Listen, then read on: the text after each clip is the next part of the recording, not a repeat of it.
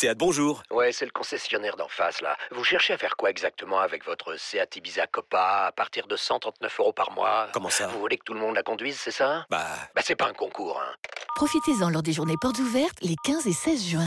Seat Ibiza Copa TSI 95 chevaux, LLD 37 mois et 30 000 km. Premier loyer de 1500 euros après déduction de la remise conseillée de 5500 euros et si accord par Volkswagen Bank. Offre à particulier dans le réseau participant jusqu'au 16 juin 2024. Conditions sur seat.fr. Pensez à covoiturer.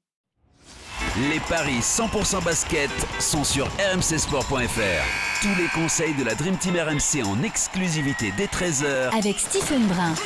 Salut à tous les matchs de la nuit NBA au programme des Paris 100% basket et on se concentre euh, sur une rencontre particulièrement Nouvelle-Orléans-Milwaukee. Et pour en parler avec moi, notre expert en Paris sportif Christophe Payet est là. Salut Christophe Salut Anne, bonjour à tous. Et Stephen Brun est avec nous. Salut Stephen Salut tout le monde Salut Stéphane.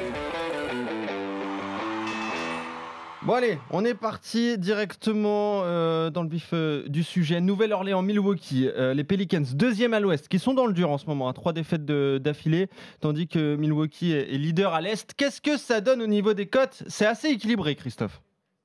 Oui, effectivement, un 82 pour les Pelicans et un 72 pour les Bucks. Donc Milwaukee est légèrement favori à la Nouvelle-Orléans. C'est sûrement dû au fait que, euh, comme tu l'as dit, les Pelicans restent sur trois défaites, mais c'était à l'extérieur, deux fois sur le parquet de Utah et à Phoenix. Bon, ça n'a rien d'infamant. Euh, sur les dix derniers matchs, le bilan est le même, 70% de victoire pour les deux franchises. À domicile, la Nouvelle-Orléans est très très performante, puisque c'est 12 victoires en 15 matchs.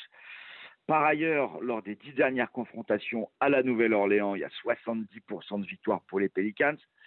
Sur le papier, évidemment que Milwaukee a une équipe supérieure, mais j'ai quand même envie de jouer la Nouvelle-Orléans à 1,82 euh, pour le, bah, le retour devant, devant son public.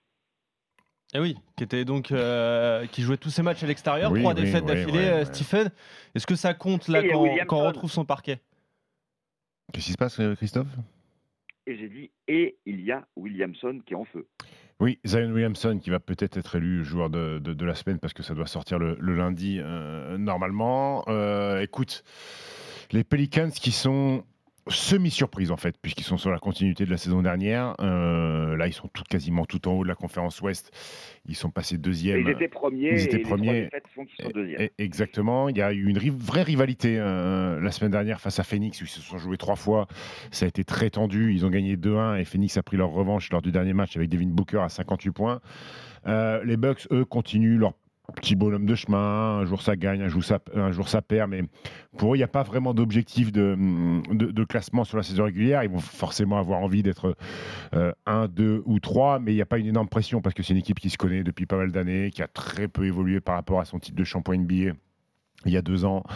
Euh, donc, euh, il y a un absent, c'est Chris Middleton du côté des Bucks, mais il y a un vrai absent du côté des Pelicans, c'est Brandon Ingram, et qui est un joueur important. Euh, C'est bien. difficile, hein Ouais, c'est difficile. C'est difficile. Est-ce que les Pels, est-ce que euh, en revenant à la maison avec un peu d'excitation du public, envie de taper un gros de la conférence Est, ça peut forcément jouer? Hum, Je vais aller sur, je vais aller sur les Pels, moi. Je vais aller sur les Pels parce qu'ils ont du matos à envoyer sur euh, en tête au coupeau, même si bon, tu peux envoyer qui tu veux au final, ça fera quand même un carnage.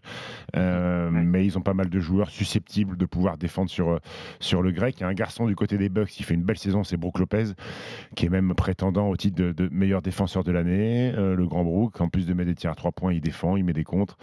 Euh, ça peut être un beau match de basket offensif parce que c'est deux équipes qui mettent des points. Je vais te poser la question. Est-ce qu'il faut jouer euh, la Nouvelle-Orléans et plus de 225 points à 3,35 ouais, c'est possible. C'est possible. C'est possible parce que les Pels ils mettent énormément de points et les Bucks sont capables de monter très haut aussi. Donc Et pour les points, tu mettrais le curseur à combien pour Williamson et, et- et à combien pour euh, Antetokounmpo? Pour Williamson, je mettrais 25 et pour Yanni, je mettrais 30. Ok. Donc tu vas nous donner ton, Ton my match. match. Alors, mon my match, j'ai fait un my match où j'ai pas mis de vainqueur parce que j'étais très, Ouais. trop indécis. J'ai mis Zion à 25, Yanis à 25 et CJ McCollum à au moins 20 pour les Pelicans, c'est 4-20. Oh, bah, C'est pas mal ça. En plus, euh, c'est quoi le, le plus risqué C'est McCollum? Moi, Colom à 20, c'est quand même un mec qui a l'habitude d'en de- de- de- d'en mettre 20, 25. Donc, euh, Yanis à 25, je suis pas inquiet. Oui. Zion à 25, vu la forme du moment, je suis pas énormément inquiet, donc je me dis que 4-20, c'est euh, c'est tout à fait possible. Ouais, c'est bien payé, sans donner de vainqueur. En plus, ouais, c'est- c'est- ça a l'air très intéressant, donc ce My Match. Sinon, si tu dois choisir entre une de ces deux équipes, Je tu choisis plutôt ouais, ouais, la Nouvelle-Orléans Oui. comme, euh, comme Christophe. Voilà, on est complet sur cette rencontre. On va parler des autres matchs euh, dans- de la nuit. Il y en a 8. Cleveland-Utah, Christophe, quels sont les codes de cette rencontre? Le troisième contre le huitième, euh, troisième à l'est, huitième à l'ouest, 1,36 pour Cleveland, 2,70 pour Utah. Je joue Cleveland. Je joue Cleveland qui n'a perdu que 2 matchs sur 16 euh, à domicile. Ok. Philadelphie-Toronto. Le cinquième à l'est contre le dixième à l'est, 1,30 pour Philadelphie, 2,95 pour Toronto. Je joue Phila. Je vais jouer les Sixers. Toronto est en back-to-back. Ils ont perdu hier contre euh, les Warriors. Euh, les Sixers sont sur 4 victoires consécutives. Je jouais Philly à la maison. Là aussi, c'est déséquilibré entre Atlanta qui est favori et Orlando, Christophe. Le huitième à l'est contre le treizième, 1,29 Atlanta, 3,05 Orlando. Victoire de Atlanta. Alors, euh, je vais jouer les Hawks aussi, mais attention, parce que Orlando reste sur 5 victoires ou 6 victoires consécutives. Le problème, c'est qu'ils ont joué hier. Ouais. Euh, Ils sont en back-to-back. Ils ont battu Boston pour la deuxième fois en 4 jours. Ils ont battu deux fois Boston à Boston. Cette équipe d'Orlando, donc elle est dans un bon run. Malheureusement, le match d'hier a dû laisser un petit peu de, de, de- de- de traces. Euh, et Atlanta a besoin, de, a besoin de gagner parce qu'ils ont un bilan tout juste à 50%. Donc je vais aller sur les Hawks à domicile. Ok, vous êtes d'accord une nouvelle fois. Houston contre San Antonio. Et- 15e contre le 14e à l'ouest, 1,50 Houston, 2,25 San Antonio. Match pas évident à pronostiquer, mais quand même les Rockets à domicile. Écoute, ça fait 1-0 euh, cette saison pour les Spurs qui ont gagné à domicile. Là, c'est le match de qui veut Victor Wembanyama, en fait. Euh, San Antonio, Houston Rockets. Euh, je vais aller sur l'équipe qui joue à domicile, Houston. Ok, Minnesota contre Dallas. Le 10e contre le 9e à l'ouest, 2,25 Minnesota, 1,50 Dallas. Peut-être que pour la première fois, on va pas être d'accord. Vu que Dallas est catastrophique à l'extérieur, je joue Minnesota. Ah, Stephen. Il est ce match. Alors, euh, Minnesota a, mis 150 pions hier. Donc, ils sont en back-to-back. Ils ont joué la nuit dernière. Ils ont mis 150 pions contre Chicago. Ils ont gagné 150 à 126. Sans Rudy Gobert, qui était blessé, euh, mis au repos à cause d'une cheville douloureuse. Donc, déjà, quid de Rudy Gobert s'il joue ce soir ou pas?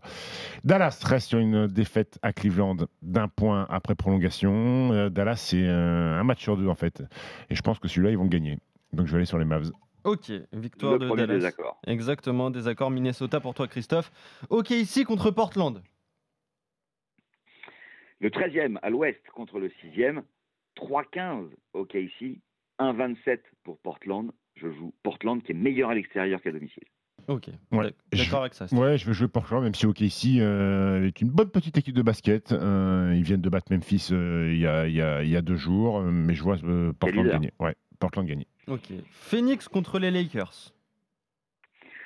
Le 4e à l'ouest contre le 12e, 1,24 1 et 3,30 pour les Lakers. Je joue évidemment Phoenix.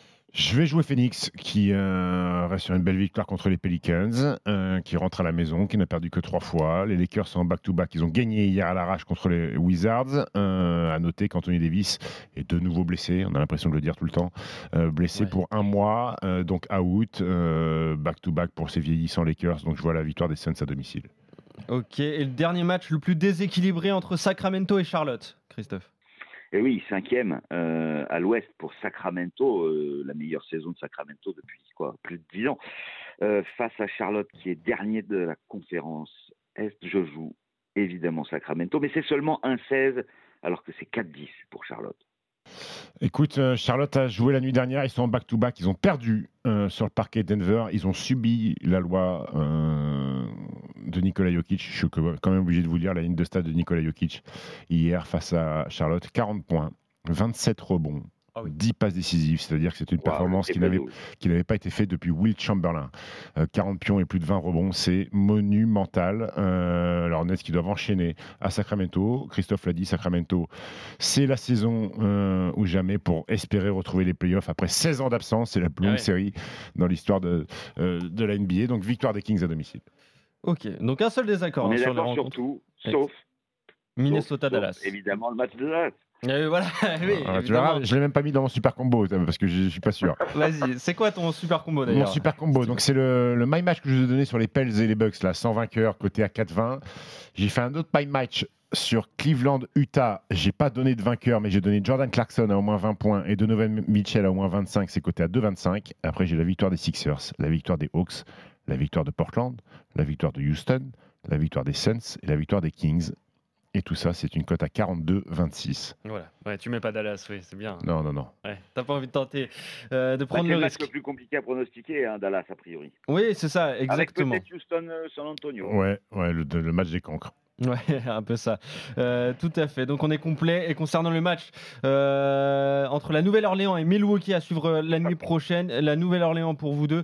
Et donc ce my match, hein, je le rappelle, sans vainqueur, Williamson à au moins 25, Antetokounmpo à au moins 25 et McCollum à au moins 20.